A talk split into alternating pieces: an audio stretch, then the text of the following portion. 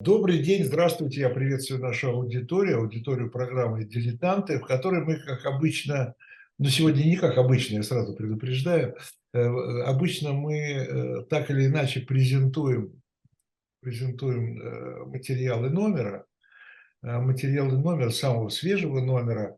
Сегодня у нас разговор будет более общий, я просто не мог не пригласить в эфир для такого разговора историка, разумеется, э, профессора Европейского университета, доктора исторических наук Ивана Курилла. Э, Иван Иванович, здравствуйте, приветствуем вас. Добрый день, Виталий, здравствуйте. Здравствуйте. Э, и потому что недавно, относительно недавно, но в этом году это точно я знаю, вышла в издательстве «Альпина» его книга под названием «Битва за прошлое». У нее есть еще подзаголовок, Иван Иванович.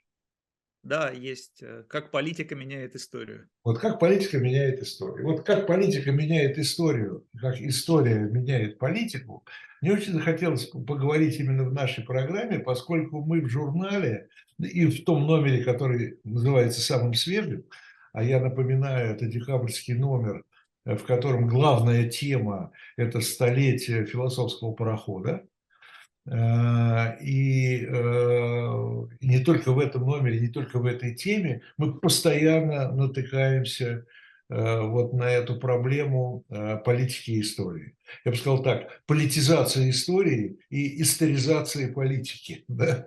Как бы слово еще историзация не придумано, наверное, но, может быть, мы его тогда и введем. Иван Иванович, тогда вот такой сразу же к вам вопрос. Э, давайте так, вот э, в связи с э, философским этим пароходом, который, давайте все-таки последний номер возьмем в руки, как только мы задумали эту тему, сейчас буду жаловаться, как только мы задумали эту тему, вернее так, когда мы задумали эту тему, никаких проблем. Столетие философского парохода, вроде так, все это хорошо. Но за это время, после задумки и до реализации, произошло очень много событий и происходит. Вокруг нас мы все это знаем. И сразу же после февраля нам начали говорить, а, ну вы хотите, и понятно, вы же хотите говорить об иммиграции, о том, что наши люди сейчас уезжают. То есть э, люди настолько привыкли проводить параллели между актуальностью и, э, и историей в том виде, в каком ее подают, что вот эта вот связь политики и истории, э, вот мне, как человек, который занимается вот журналом, да, вот историческим, таким примитивным, конечно, мы называемся дилетант э, и совершенно популярный, э, то, но мы просто привыкли к тому, что разделить политику и историю сейчас стало практически невозможно. И вот ваша книга, давайте такое, если общее, э, хочу вам уже отдать слово, э, это, в принципе, это, вы это критикуете, это хорошо или плохо? И куда от этого деться? Это простой вопрос задам. Простой, на, на который я отвечу, что я а, не то чтобы критикую, я пытаюсь объяснить, почему так происходит. То есть вы совершенно правильно, правильно с правильного примера начали.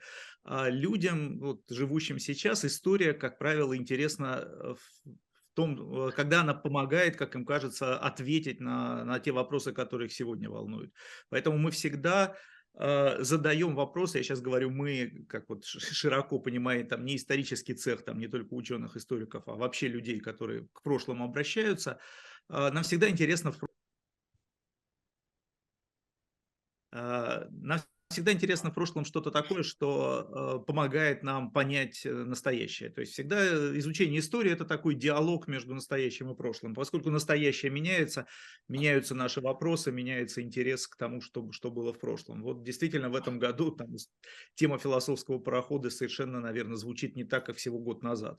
Вот, я помню, я этот пример часто привожу, э, когда в 90-е годы, сейчас как сейчас помню, кажется, в 94 году тут был таким посредником, перевозил дипломную работу одного коллеги, он, кстати, сейчас преподает в МГУ. Вот, дипломная работа была про Великую Французскую революцию, называлась она «Как закончить революцию». Надо понимать, что он ее защищал через несколько месяцев после вот стрельбы на улицах Москвы в 93-м. И вот это «Как закончить революцию», конечно, читалось как совершенно актуальный вопрос. Хотя вообще у него-то было про термидор, то есть у него было про 18 век. И это, в общем, э, я считаю, что это нормально само по себе. Мы действительно нам интересна и нужна история, мы ее переосмысливаем э, тогда, когда она, как нам представляется, может нам что-то э, высветить, помочь понять сегодняшнем дне. И мы что-то лучше или по-другому понимаем в прошлом, когда мы приобретаем опыт, собственный, современный опыт.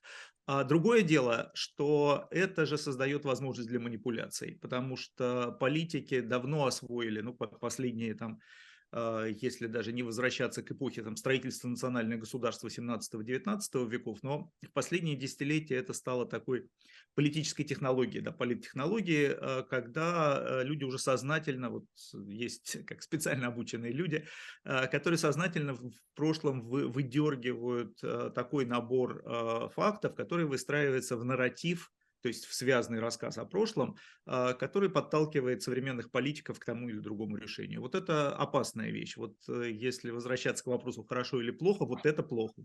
То есть а, нормально, что мы перезадаем вопросы прошлого, нормально, что мы с ним в постоянном диалоге меняются наши вопросы.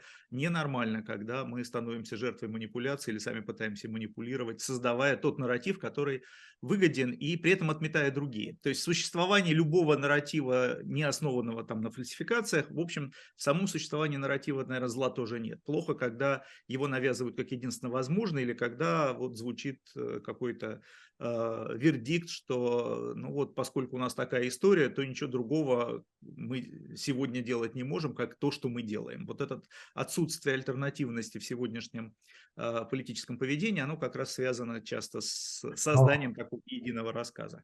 Но отсутствие альтернативности, как вы говорите, в сегодняшнем поведении, для, для, э, э, оно э, проистекает из отсутствия альтернативности в истории. То есть имеется в виду, что нам пытаются навязать отсутствие альтернативности в истории. Да? От, да, откуда да, идея, собственно, откуда идея единого учебника, скажем, истории.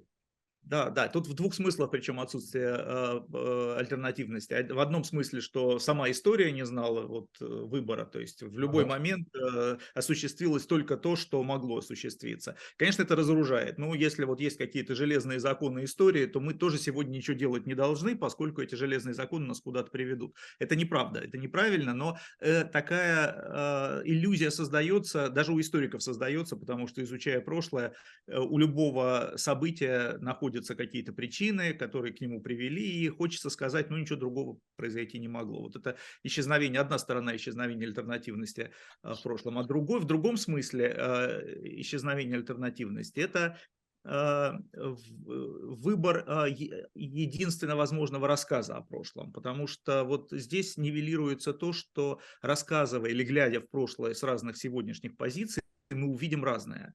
Э, и эти взаимо иногда вот кажется, что несовместимые друг с другом взгляды а, оказываются, а, в общем, и тот, и другой нельзя, невозможно опровергнуть с точки зрения там, и внутреннего, внутреннего рассказа, потому что, ну, условно говоря, государственник и анархист а, могут рассказать связанную историю прошлого, которая будет по-своему правильной. При этом они между собой будут несовместимы. И та, и другая правильная. Вот понять, что возможен взгляд на историю из этой точки и из другой точки, или там взгляд, я не знаю, а, феминистский взгляд на прошлое, история женщин, и, и взгляд там патриархального общества. Это, тут а, как бы правильный ответ не в том, что надо смести там государственнический или там патриархальный и заместить его другим, а правильный ответ-то в том, что надо понять, что у нас мы живем с, с набором, целым набором взглядов на прошлое, между которыми мы делаем выбор свой индивидуальный, но мы его ни, никак не можем навязать другим людям, и вот надо уметь жить с этими разными взглядами на прошлое. Не можем навязать и не можем, самое главное, э, один подход или один взгляд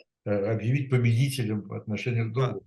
Да, да. да, конечно. Это то, что часто государство пытается то, что, сделать. Вот то, что делает государство, в частности, да. Да. Э, то, что делает государство, в частности, вот навязывая то, что там единый учебник истории, скажем, да, и то, что, и то, что называл по старой притче э, Хаджана Средин, и ты прав, и ты прав. Да? Вот это вот вот скорее и ты прав, и ты прав, это более, я считаю, современно. Я говорю, что да, это вот это, это как противо, противопоставление вот этого. А зачем государство, ну я скажу, здесь глупый вопрос, конечно, задаю вам, зачем государству вмешиваться. Понятно, в общем, зачем вмешиваться в историю, конечно. Э, понятно для того, чтобы не для того, причем, э, знаете, и очень часто государство, ну, государство или там политиков мы начинаем осуждать, что вот вы хотите, вы там переписываете ту же историю, да. Им все равно, по-моему, на состояние истории. Им это переписывание или там вписывание или наоборот выдергивание из истории нужно только для того, чтобы обосновать сегодняшнее решение. Ну да, я, я бы сказал, нет, э, не только для этого. Да, это один из важнейших, э, одна из важнейших задач государства. Ну вот ну, может, там слышим какие-то лекции о прошлом, из которых делают однозначный вывод. Нам не оставили другого выбора. Да? Вот, это, это, вот если вы принимаете все эту версию истории, то действительно не оставили другого выбора. А если подумаете другую версию принять, то, может быть, выбор и был. Это одна сторона. А другая сторона, вот, э, ну, она, э, может быть, не такая универсальная, хотя случается тоже не только в России. Вообще, вот э, хочется сказать, что манипуляция историей – это не наше изобретение там российское, и, в общем, его в разных э, странах ну, с разной интенсивностью используют. Но вот а, вторая сторона, которая как раз для России особенно характерна, тоже не только для России, но тут уже есть страны, в которых этого совсем мало, а, связана с тем, что в России а, история, последняя особенно там вот десятилетия, а, заменила собой язык разговора о политике, то есть вот э, нету, собственно, языка, на котором надо говорить о, о современной политике. Вот нет, не, нету ни, ни слов, ни терминов, которые бы однозначно понимались всеми. Потому что, ну, даже слово «либерал», вот сколько у него значения, как его люди по-разному понимают. Да, я, я написал у себя где-то в соцсети, что я либерал, и я понимаю, что люди видят в нем, кто-то видит сторонника Жириновского, кто-то представляет там, что это экономический такой людоед, да, вот есть такое представление, есть, то есть, а я вроде как бы про свободы писал, ну, то есть вот у людей нет единого представления, нет терминов, и в России говорить о политике вообще не принято языком там политической науки, его просто не понимают, зато языком истории про политику говорят все подряд, то есть вот вот если хочешь сказать э, свое, там, высказать свои политические убеждения, скажи про свое отношение, не знаю, к Сталину или там к 90-м годам, к перестройке, все понятно, то есть к прошлому. И так это работает. Мы видим, что и наш, я не знаю, там, министр иностранных дел Лавров э, пару лет назад опубликовал огромную статью про тысячелетнюю историю России. Ну, казалось, Лаврову зачем? А он так объяснял вот, э, изменения во внешней политике современной России, потому что иначе не получалось. Вот он там тысячелетняя история России, у него служил объяснением в журнале «Россия в глобальной политике», тоже года два или три назад было. То есть это и постоянно мы слышим от политиков вот такие э, экскурсы в прошлое, которые... Так вот, почему это это, почему это государство это делает, оно использует прошлое как язык, э, который должен однозначно эм, пониматься всеми, ну или большинством э, людей, живущих в России. И вот здесь возникает проблема, потому что современная история, мы с этого начали, и ты прав, и ты прав. Современная история позволяет по-разному смотреть на многие вопросы, по-разному оценивать исторических деятелей. Вот, то есть кто был там, кто был Петр Первый, вот мой коллега Евгений Викторович Анисимов недавно книгу издал про как раз так Петр Злодей ага. там или, или вот про это. То есть так как мы Петра Петра или как, или как э, Игорь Данилевский э, в свое время писал про Александра Невского, да? да. Герой, герой или коллаборационист. Да, да, совершенно верно. То есть вот этот, а как бы если мы используем эту фигуру, там, историческую фигуру для того, чтобы, что она, чтобы она что-то такое символизировала, чтобы она у нас в языке использовалась как однозначно понимаемая, нам не нужно этого, этой многозначности. Тогда непонятно, что мы хотим сказать. То есть вот мы славим Петра как кого? Там нам, нам нравится Петр молодец. Почему он молодец? Потому что он, не знаю, отвоевывал русские земли, пробивал выход к Балтику, или потому что он открывал Россию в Европу это разные. Или нам вообще Петр не нравится, потому что при нем погибло огромное количество крестьянства из-за его реформы, из-за строительства Петербурга. То есть это все тот же самый Петр. И э, хочется однозначности. Я уж не говорю про людей, там, про персонажей 20 века, когда, вот, которые чаще всего, конечно, приходятся. Надо, чтобы был вот один человек, один какой-то, одна мысль, один лейбл. Власов – предатель. Э, там, э, Ленин – кто? Герой или, или тоже предатель? То есть тут уже вопрос возникает. Ну хорошо бы, государству хорошо бы было, чтобы было однозначно все. Вот висят такие, развешены какие-то э, лейблы. Поэтому, когда возникает, вот как было тоже уже лет семь назад, да, когда защищалась эта диссертация про власовцев, помните? Не случайно. Кирилл Александров, да. Кирилл, Кирилл Александров. Да, Кирилл, Кирилл Александров. И ее потом, в конце автор, концов... Скажем, автор нашего журнала, раз уж мы сегодня о журнале говорим. Да, и в конце концов ВАК ее такие не пропустил. Вот. А, и по очевидным политическим причинам. Потому что, ну как же, Власов должен быть однозначно предателем. И власовцы все предатели, никаких... Ну, хорошо, он ну, предатель, а писать о нем нельзя. Писать о нем нельзя в результате, потому что надо, чтобы это был вот однозначно термин, да, вот, вот чтобы любая историческая э, фигура или любое историческое событие использовалось как термин в языке однозначно понимаемый, у которого есть определение. Вот а любая сложность да. разрушает язык разговора о политике. Это вторая сторона, почему государству хочется однозначности. Иван, ну тогда получается, что хорошо, нельзя писать о Власове, он предатель, сукин сын и так далее, да? Тогда нельзя писать э, э, и о других сукиных сынах, да? Нельзя писать о Гитлере, а если идти дальше, нельзя писать о Наполеоне, ну, в общем, так примерно логика и действует. То есть у нас уже вот, да, всякие, вот логика э, мемориальных законов, которые в России принимаются вот последние да. несколько лет, они как раз запрещаем сравни, сравнивать, запрещаем как бы по-другому, запрещаем сомневаться там в решениях Нюрнбергского трибунала, запрещаем еще какие-то вещи. То есть фактически отбиваем все возможности дискуссии. Именно потому, что нужна однозначность. И нужен единый учебник истории, в котором будет написано. Вот у нас список плохих, это список хороших, это список вот э, наших, это список чужих. И мы вот дальше этим, на этот список опираясь, какие-то схемы современной политики выстраиваем, объясняем. Вы знаете, может быть, в этой истории, может быть, самое неприятное, это то, что не то, что нам это даже навязывают сверху, а то, что на это существует и запрос снизу. Я просто не, вы знаете, к сожалению, я э, вот никогда не забуду такой мелкий факт. Я был по-моему, Красноярск. В Красноярске конференция была. И вышла женщина, причем такая облеченная властью, э, там депутат, по-моему, местный. Но дело не в этом. Да? И она с претензией к историкам э, говорила. Вот я это очень хорошо запомнил. Там, потому что до нее выступил человек из музея, Омского музея Колчака. Ну, не музей, там это называется Центр документации. А? Вот. Да-да-да, я... И, и она с претензией вышла к этому человеку и вообще к историкам. Он говорит, что, говорит, я, говорит, мы запутались. Вы нам скажите, Колчак хороший или плохой? Да? да. Вышел замечательный учитель истории, начал объяснять, что э, нельзя сказать, хороший он или плохой, что о нем надо... Она говорит, а как о нем рассказывать? Вот так и рассказывать вот о хорошем, о плохом. Так сказать, такой немножко смешной диалог, но в нем, мне кажется, отразилось очень многое, потому что таких, такого запроса снизу очень много тоже. Есть, да.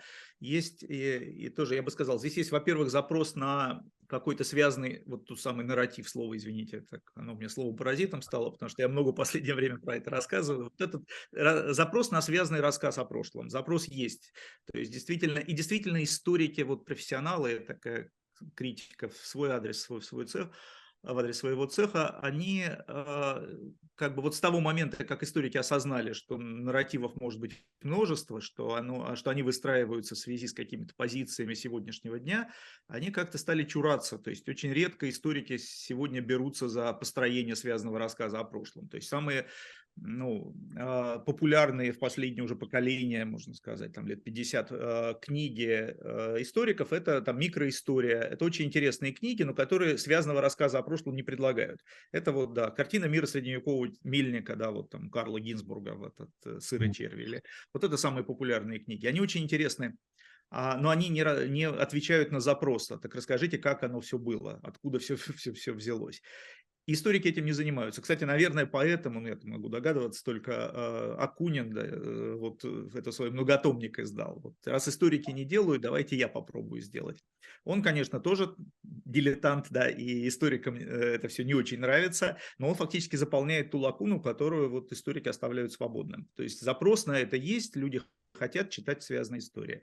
А историкам сложно, потому что как только ты берешься такую за связанный длинный рассказ о прошлом, ты совершаешь какой-то выбор, при этом понимая, что вот параллельно могут быть противоположные рассказы, и что ты э, совершаешь выбор уже не на основании там, того, что историки считают своей научной, э, научными критериями, а на основании каких-то ну, политических, ну, в широком смысле политических э, предпочтений, э, там, не знаю, либерал пишет либеральную историю, государственный государственную и так далее, националист националистическую, и как бы вот это, это, эта проблема есть. И вторая проблема то, как устроены наши школы, потому что, конечно, в школах много лет историю а, государство давит на, э, именно на, на учителей истории для того, чтобы историю использовать как пропаганду. Это было в советское время, был некоторый период свободы, а сейчас опять мы видим... 90-е годы, да. В 90-е годы появилось много новых учебников, а потом... Вот, конечно, есть, да, и среди учителей есть те, кто продолжает как бы вот противостоять этому давлению, но вообще противостоять государственному давлению сложно. И для, конечно, огромное количество людей хотят, ну дайте нам действительно этот единый учебник, будет написано, кто хороший, кто плохой. То есть у меня есть, конечно, такая э, мечта несбыточная о том, что когда-нибудь э, учебники истории будут как раз рассказывать о возможности разных взглядов. Типа одна глава рассказывает, посмотрим на там, государственные реформы как что-то, продвигающее страну вперед, а теперь давайте посмотрим на эти реформы как что-то, что рушит жизни там, и приводит к гибели миллионов. Да. Вот. И то, и другое допустимый взгляд на прошлое, и то, и другое, и мы не можем их совместить, компромисс какой-то достать. Да? Типа, ну, это, это, не, это не вопрос компромисса, это вопрос понимания двух возможных рассказов. Но вот таких учебников у нас пока нет, и я не знаю, когда появится. У вас, э, у вас же в книге целый там раздел тоже посвящен именно учебникам, да? Да, конечно. В, в этой книге вот битва, битва, битва да, за. А, это, ну раз уж я э, название прозвучало, битва за прошлое, это такой вопрос. В этой битве, вы же представляете себе это как битву, да? А, противоборствующие стороны э, и кто побеждает?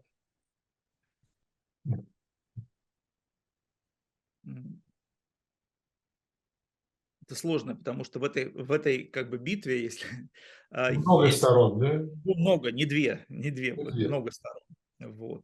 А, я бы, конечно, для меня наиболее важный раскол между теми, кто хотел бы однозначности, вот единого понимания истории, и тем, кто с разных сторон а, пытается отстоять много э, плюрализм, да, множественность взглядов на, на прошлое. Вот для меня главный раскол здесь. При этом, конечно, среди тех, кто вот на, на стороне множественности, в общем, люди очень разных взглядов, там, ну, опять левые, правые, там, вот, и здесь я у меня есть, конечно, своя позиция, но вот э, там, как я уже сказал, либеральная. Но, в общем, я вижу здесь э, людей совершенно с разными взглядами. Но вот для меня главный, главный раскол здесь. И те, кто навязывает, то есть, соответственно, те, кто хочет однозначности, у них, как правило, есть ресурсы для навязывания какой-то позиции. Опять, это может быть, нет, это не только государство, но в нашем, в нашем случае, конечно, чаще всего государство, причем оно не единое, потому что своя какая-то повестка дня есть у разных министерств, там, вот, не знаю, Министерство культуры одно время при Мединском особенно было активно, Министерство обороны неожиданно стало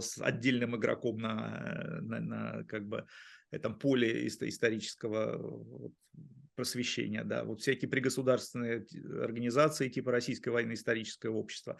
То есть государство тоже не единое, потому что вот учебник вроде бы государством утверждается, а отдельно есть эта сеть музеев «Россия. Моя история», который тоже, в общем, как бы государство. А, ну, понятно, что там есть э, свои э, как бы идеологи, но в общем считается, что это такое при патронаже каких-то государственных органов. Но история, рассказанная в учебнике официальном признанном, и история в России моей, в этом экспозициях мультимедийных Россия моя история, это разная история. Они на друг на друга не ну, похожи, но они очень довольно далеки по многим показателям. То есть государство тоже не едино, но оно все пытается какую-то идею навязать. Вот. А бывает, конечно, что навязывает и какие-то очень сильные, когда очень сильные активистские группы, это, конечно, не российский э, случай, но, не знаю, американский случай, к примеру. Там свои проблемы есть. Вот. Они по-другому выглядят, для нас они далеки, но, в общем, там тоже не все, не все просто, я бы так сказал. Я, я обязательно об этом тоже, я надеюсь, успеем поговорить, но возвращаясь вот к неединому государству, или как это назвать, да, э, там, ну, понятно, это внутри э, государства, такого огромного да, образования под названием государства, этой машины, э, там существуют тоже разные взгляды, там тоже идет борьба, идейная борьба. Да?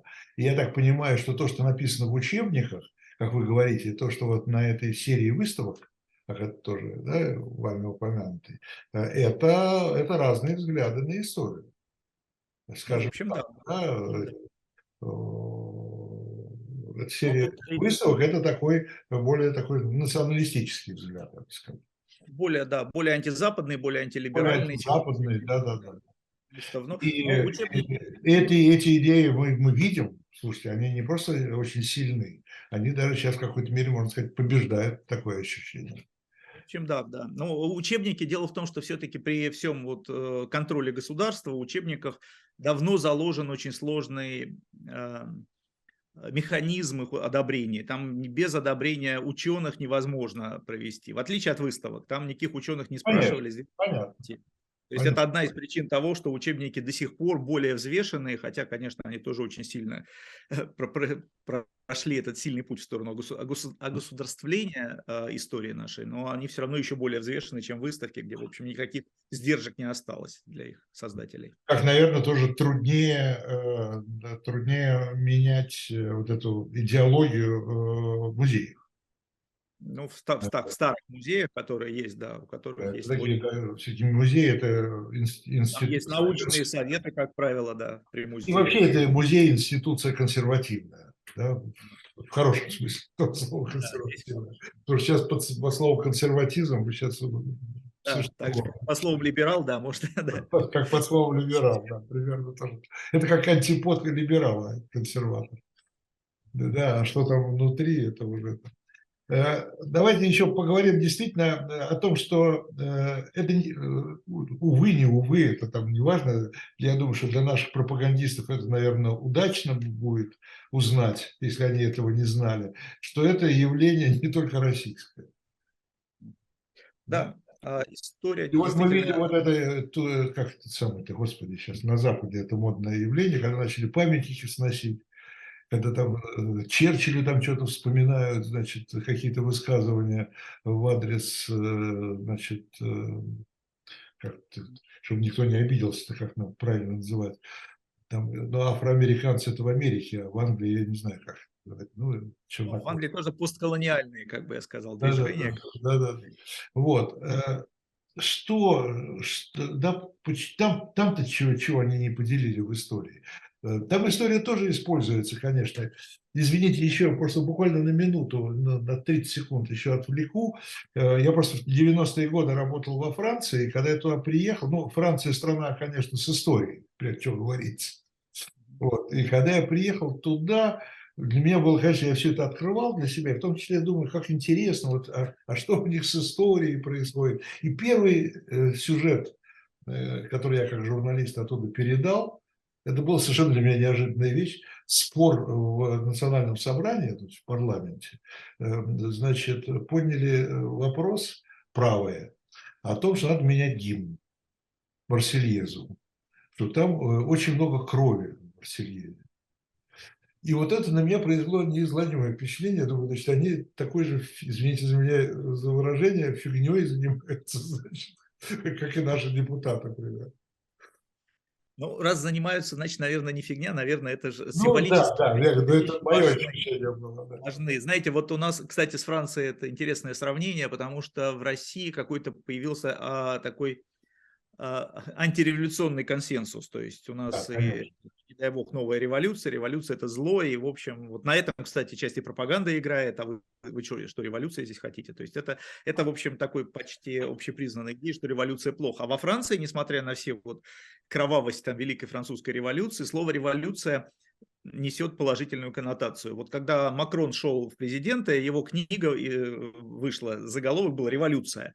То есть это вот... У нас, по-моему, последний раз такое было при Горбачеве, то в начале, когда у него революция продолжается. Помните, был перестройка, революция продолжается. Такой в 87 год. С тех пор слово «революция» Это как шат- шатровские пьесы, помните, еще тоже? да, тоже. Да, Да, да, вот от того же времени. Вот, вот за, а последние там уже сколько это прошло? 35 лет, да, вот, вот я таких уже не видел. А во Франции до сих пор слово революция все-таки очищено, несмотря на Робеспьера. И, вот. А вообще-то, да, а, к прошлому, ну, битвы за прошлое, они не только в России происходят. Мы можем посмотреть эти споры между консерваторами и там, ли- либералами, левыми в, в разных странах, и они везде похо- не то, что по похожему сценарию, но очень...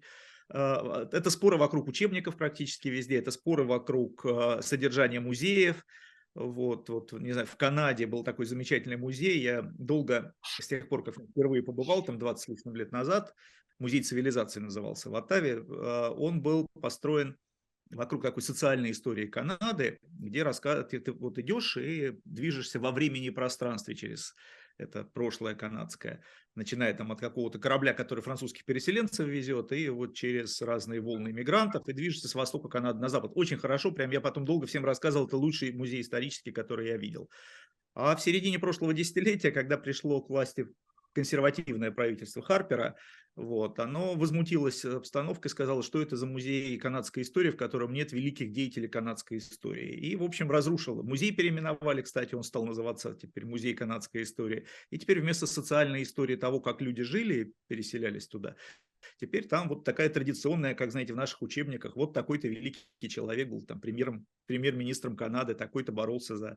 Вот, э, э, то есть совершенно в таком классическом консервативном ключе, вот, где есть свои герои. У нации должны быть свои герои, мы должны в музеях их прославлять, а вовсе не рассказывать. Это вот э, довольно, то есть Канада уж, казалось бы, для нас очень либеральная страна, но, в общем, там вот э, борьба вокруг похожих вещей происходит. И примеров из со всего мира я вам сейчас, у меня в книге их много, я не хочу вас э, да. сейчас время этим забивать, но примеров со всего мира очень много. А вот когда сносят памятники, выходят на улицу, это вообще почти революция, потому что когда прямо вот люди э, сами требуют, требуют сноса, и здесь э, дополняется вот попытка изменить как бы акценты, то есть изменить, кто был герой, а кто антигерой, что иногда понятно. Я не знаю, к Черчиллю меньше относится. Был такой Ротс, например, его там сносили везде, в честь которого Родезия называлась, да, английский. Он же до сих пор герой в Англии в значительной степени, хотя понятно, что для африканцев он колонизатор прежде всего.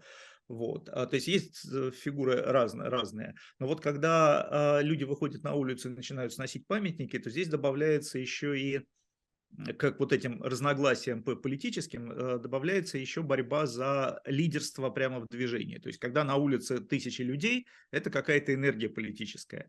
И вот те, кто придумает, а что эта тысяча людей должна сделать, символического, они оказываются во главе. И поэтому вот, а, а что сделать? То есть какие-то вещи, ну не знаю, штурмовать Капитолий, если мы про американский пример говорим, это явно чревато потом долгими годами в заключении.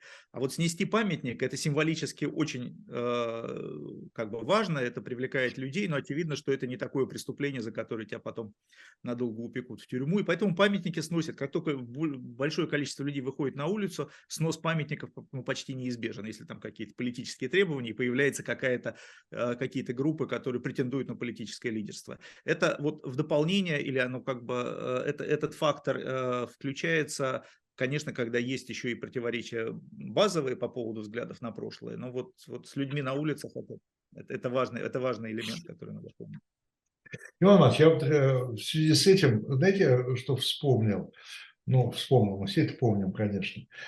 Смотрите, до, там, до 92 -го года у нас был в Советском Союзе, да, у нас был единый учебник истории.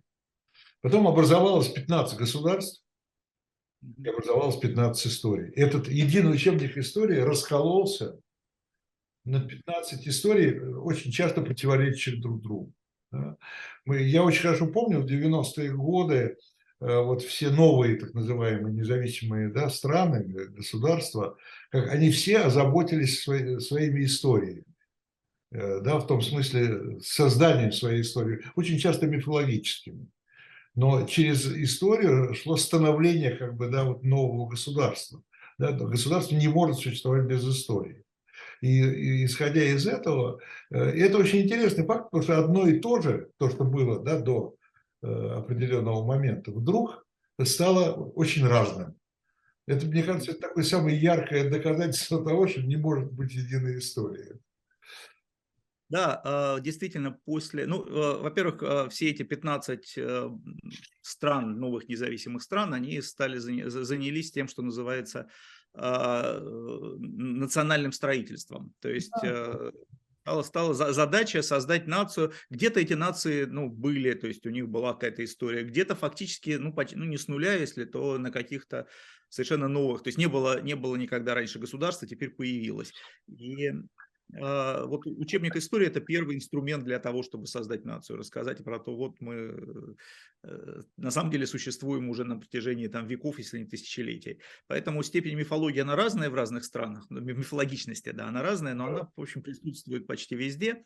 Вот, и, и э, вот с другой стороны, понятно, что э, трудно себе представить, что история будет одинаково рассказываться там из разных столиц э, из, из, или из разных, э, из разных точек зрения. Мы с этого начали, что есть разные точки зрения. Поэтому, кстати, мне это кажется, что когда в стране единый учебник истории, то это, в общем, плохо еще и в том смысле, что люди не готовы к диалогу. То есть, когда человек знает, что есть только одна история, то есть представляет себе историю в единственном виде, а потом он просто сталкивается в разговоре, да вот даже в соцсетях где-нибудь, не говоря уж лицом к лицу, с человеком, который учился в другой школе, в другом, по, по другому учебнику, то у них взаимная, э, начинается конфликт, потому что им кажется, что другой фальсифицировал, и вообще другой говорит что-то не то. То есть аргументов нет, потому что человек впервые сталкивается, вот, э, ну, учившийся по единому учебнику, впервые сталкивается э, с дру, возможностью другого взгляда вот в таком в конфликтной, в конфликтной ситуации.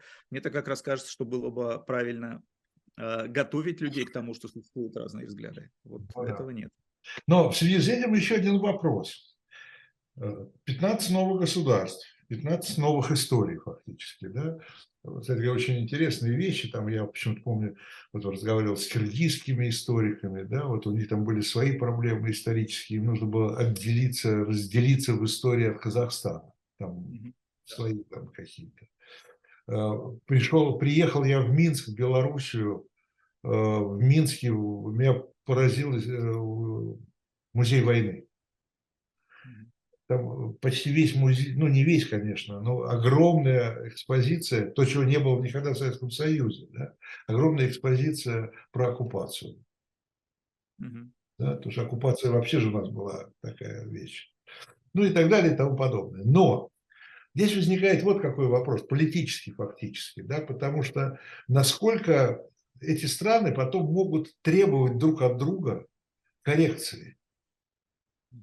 Да? Вот смотрите, сколько конфликтов у России с теми же балтийскими государствами, да, по поводу, и по поводу все тех же памятников, кстати, в том числе там, советским солдатам там, и так далее. До сегодняшнего дня, да, буквально где-то на днях, где тоже опять очередные памятники разрушили.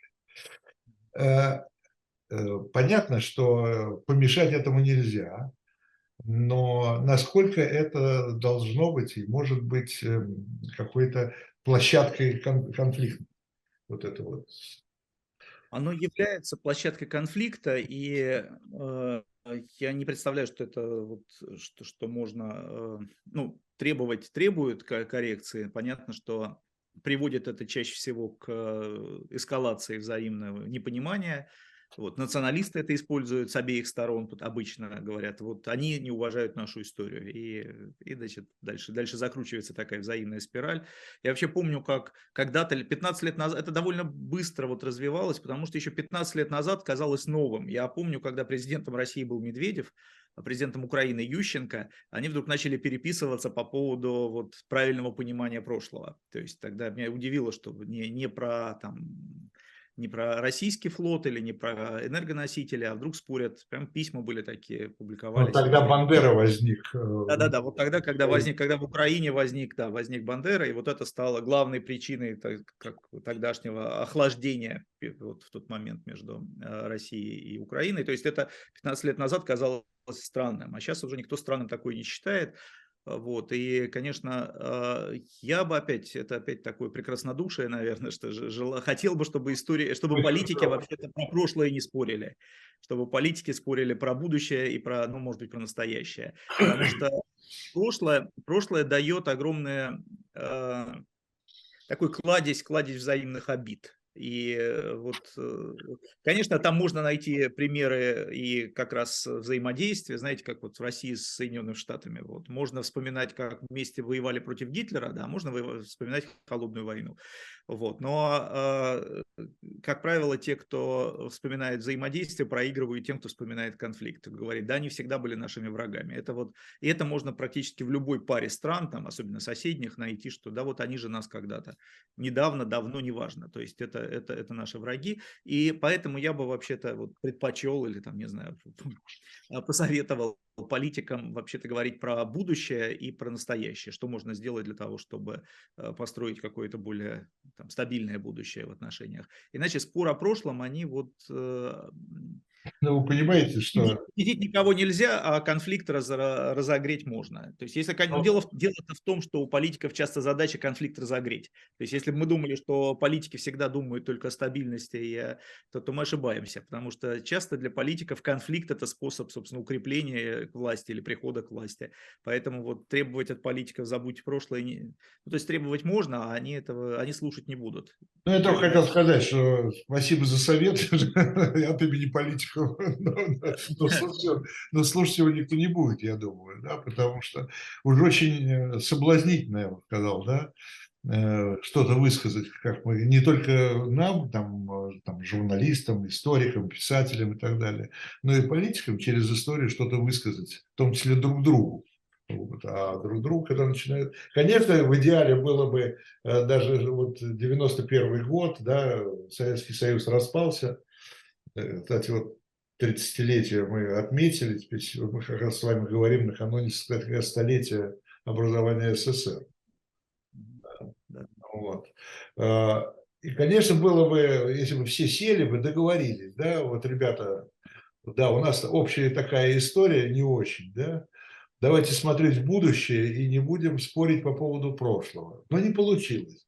И, и это вряд ли, наверное, может получиться мне кажется. Что это... вот французы с немцами перестали, наконец, так сильно спорить, хотя на бытовом уровне все равно слышно. Все равно, там... вот в том все и дело, да, что все равно вы на, на бытовом уровне услышите, а иногда и среди политиков услышите. А смотрите, какие э, вот эти правонационалистические движения в Европе возникают. Да?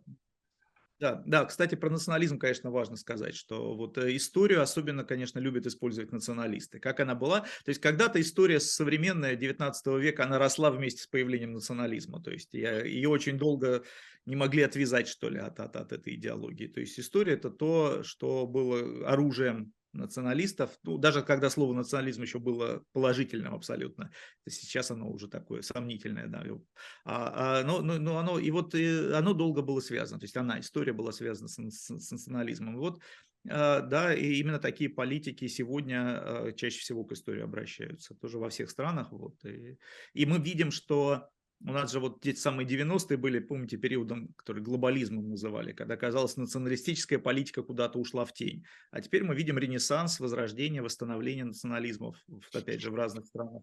И, соответственно, и вот это использование прошлого активизировалось то есть, ну, вспомните, в 90-е годы про прошлое были, были отдельные вспышки, отдельные споры, но, в общем, совсем не так это выглядело, как, как сегодня. Опять же, по всей Европе, я сейчас не про Россию даже говорю. Вот. А сейчас в связи с этим ренессансом националистических э, движений, национализма, опять история в, разные ее, в разных ее формах, э, прошлое в разных его формах стало таким полем битвы, да. Возвращаясь к названию книги. Иван Иванович, э, давайте последнюю часть нашей беседы посвятим мифам. Э, я помню, ну, поскольку сегодня уже это, это имя, эта фамилия уже звучала, я помню, в частности, разговоры с э, Мединским, когда он еще был министром культуры, ну, он, собственно до сих пор, вот это военное, как это называется, российское, историческое общество, вот, он, собственно, до сих пор историей занимается, и вот э, он доказывал, что миф – это не так плохо миф всегда существует, и э, вообще история вообще действительно во многом мифологизирована. Да, и вот это мы сегодня уже тоже вспоминали там Александра Невского э, и замечательного историка Игоря Данилевского, который тоже все э, рассказывает о том, что в принципе мы ничего не знаем про этого героя под, под именем Александра Невского. Это, в общем-то, тоже некий такой миф, родившийся там где-то в, в летописях спустя, по-моему, не один десяток лет, скажем так, после жизни самого героя. Что такое миф для историка и для истории? Да? Это обязательная составная часть. Нужна ли борьба с этими мифами? Это, а, кстати, извините, я просто напомню э, по поводу э, Владимира Ростиславовича Мединского. Э, помните, этот был скандал буквально, не просто там обсуждение, а вокруг панфиловцев. Когда вот он, и наша власть, наше государство доказывало, что этот миф нужен. И я даже готов согласиться с тем, что во время войны, наверное, он был нужен. Как такой стимулятор патриотизма, и, и такого вдохновителя людей да, на подвиги. Ну вот да, Владимир Ростиславович же пиарщик да, по, по образованию, вот он на это так все и смотрит. А я бы так сказал, что, во-первых, мифы, конечно, присутствуют, и, э, и они важную роль играют в том нашем представлении о прошлом, опять нашем, я сейчас за пределами исторического цеха говорю, историки э, часто их там пытаются развенчать или раскрыть, но э, параллельно же создаются постоянно мифы. И э, кинематограф, и писатели, и огромное количество вот производящих культуру культуру, да, в разных, в разных формах э, людей, они вот постоянно производят, воспроизводят, создают э, мифологию, и поэтому ставить задачу развенчания всех мифов, наверное, бессмысленно, не, не развенчаем. Это один из способов тоже взгляда на прошлое, вот мифологизация этого прошлого, причем более старый, чем историческая наука, то есть мифом, так, мифы гораздо древнее, чем попытка научного исследования прошлого. То есть в этом смысле э, позиция Мединского была странная, и она всех там, историков возмутила, была странна тем, что он стал защищать мифы от историков, стал говорить, нет, вот э, пусть источники молчат, нам надо защищать правильные мифы. Но это вот, конечно, было таким странным, странным посылом, по меньшей мере странным, а, потому что а, конечно, мифы, э, вот опять возвращаясь к той мысли, мифы иногда могут сплачивать общество, а иногда они могут создавать врагов и часто создают, иногда они могут, наоборот, общество разобщать. То есть любые мифы а, могут работать на, какие-то, на какой-то вид там, мобилизации или там, слово демобилизация здесь общества, и поэтому используются политиками. Поэтому политикам вообще удобнее на мифах о прошлом выстраивать свои решения, а не на э, работах ученых. Потому что миф это как раз то, что э, легко, легче усваивается. В мифах всегда, в мифологиях, в мифологии практически всегда есть э, черно-белое деление, бинарное. Свои, чужие, плохие парни, хорошие парни. Мы на правой стороне, на правильной стороне истории. Это очень мифологичное мышление. И э, это для политиков удобнее. А историки приходят и говорят, все сложнее, смотрите, вот этот герой здесь был героем, а здесь, в общем-то, преступником. И вообще, и вот это э, решение привело, здесь оно привело как бы к улучшению, а здесь к ухудшению чего-нибудь. То есть историки все портят, потому что они любой миф из э, деконструируют и вместо бинарного э, пытаются показать сложность. А, опять, э, надо ли с этим бороться? Ну, я думаю, что историческая э, наука и мифы сосуществуют и будут сосуществовать в обществе. И если человеку хочется понять, как, как что-то было на самом деле, он, наверное, обратится к, ученому. Надо только, чтобы ученые писали более как популярные книги, больше и, и так, чтобы их лег, легче было читать. А вот, э, но, но при этом мифы никуда не денутся, потому что тут же какой-нибудь режиссер популярный снимет кино, которое посмотрит там, в 10 тысяч раз больше людей, чем прочитают монографию историка и, и ничего. И ну, ничего сделать нельзя. Да, мы до сих пор по, э, там, по средних веках, э, если мы не, изуч... не учились на историческом факультете, откуда мы знаем? Это какой-нибудь из Дюма или, или из даже не а, раннем времени, а, гораздо больше, чем из... А в Отечественной войне 12 -го года по, по Толстому. По Толстому, да, Совершенно верно. Вот, То есть, кстати говоря, истории 1812 года Отечественной войны, такой, я не знаю, серьезная, но она есть, конечно, я понимаю. Но в общем... не говорить, что Панасенков написал. Панасенков, да. Но, в общем-то, э, ну, в общем-то, при всем при, но при всем при том, так широкие, широкие слои трудящихся знают о нем, конечно, по войне и мир. Да? И Или даже нельзя, и давайте мягко, дипломатично скажу, э, и нельзя считать это э, реальной историей. Нет, да? Нет, конечно, конечно, это не то, что, что сейчас знают про эту войну историки. Но вот так, так, и, так и живем, движемся. Это тоже способ осмысления реальности через мифологизацию. Вообще, вообще вот это вот, э, ну, историки очень часто протестуют э, против любых там художественных произведений, Но, с другой стороны, с этим очень трудно что-то сделать, и, в общем-то, художник тоже имеет право на свой, и на вымысел, да. Слушайте, ну, в конце концов, на это я уже сто раз это пример приводил, ну, за, за что там Пушкин оболгал Савьева? Да.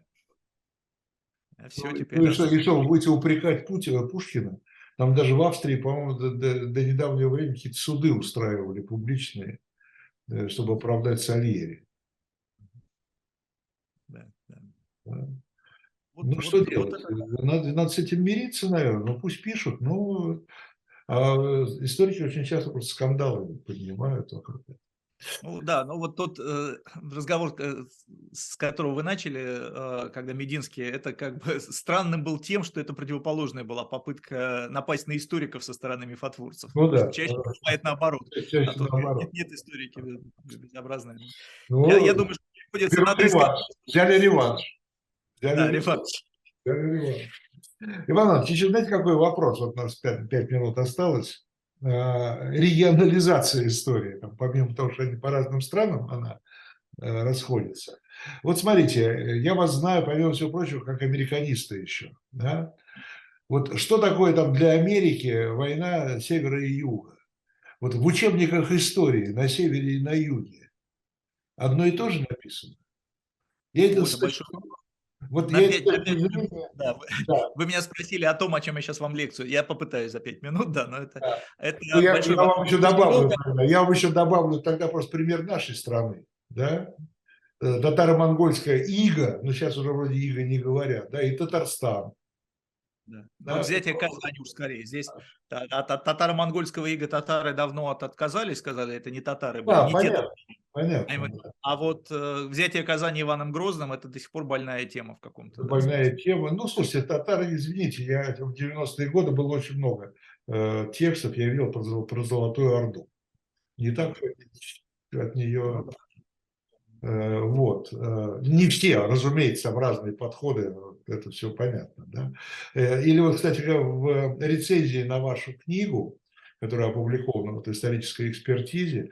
Там вот автор рецензии, женщина, профессор, она приводит э, пример Адыгеи, э, в которой, использ... которой изучается кубановедение. Там, хотя там отношение, оно чисто географическое. Да?